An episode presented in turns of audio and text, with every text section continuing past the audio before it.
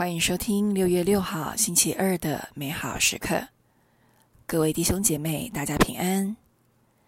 美好时刻今天的主题是不要失去爱，来自多比亚传第二章九到十四节。当夜，我托比特淋浴之后，便进了我的庭院，靠着庭院的墙睡下了。当时因为天热，我的脸没有盖上，也没有看见小鸟在我上面的墙上。它们的热粉落到了我的眼里，激起了一层白膜。我去求医诊治，但是越给我敷药，我的眼睛越被白膜所遮蔽，以致完全失明。四年之久。我什么也看不见，我的众兄弟都为我悲伤。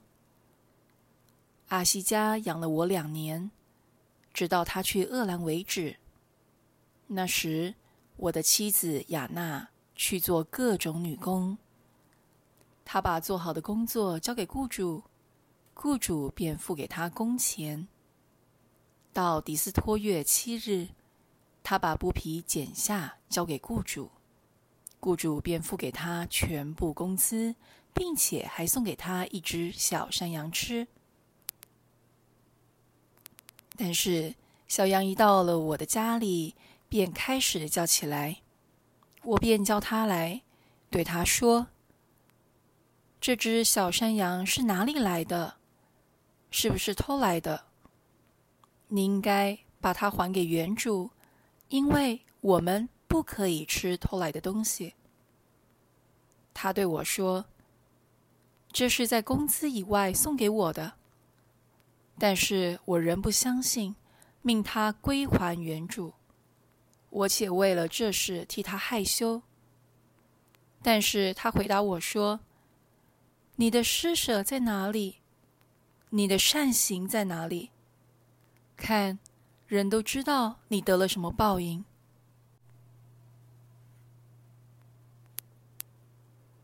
在今天的经文中，我们看到托比特尽管敬畏天主，却仍然饱受失明之苦。我们不禁想问：天主为什么要让一个好人受苦呢？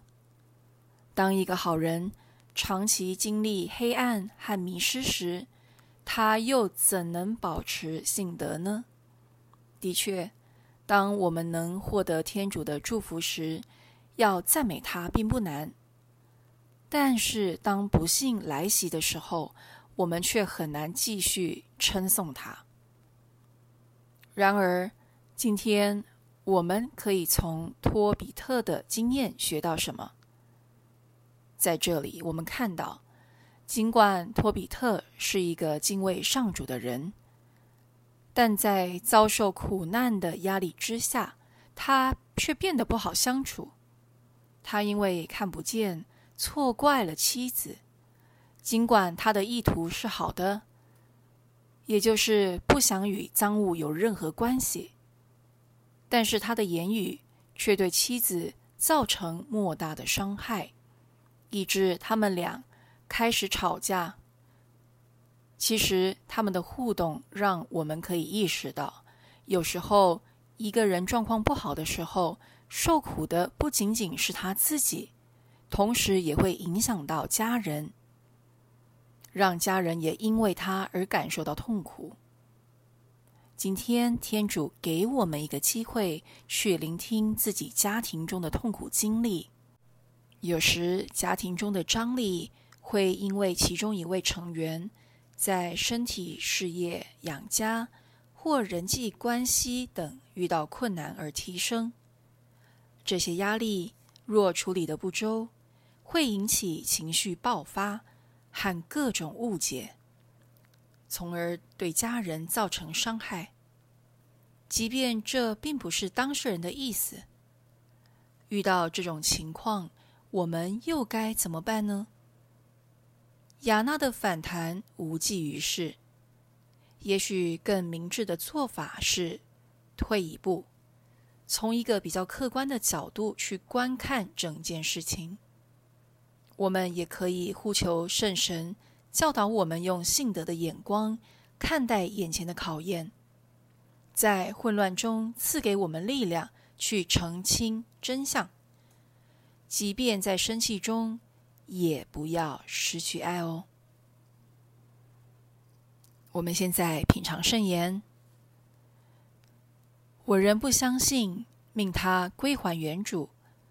我且为了这事替他害羞。活出圣言。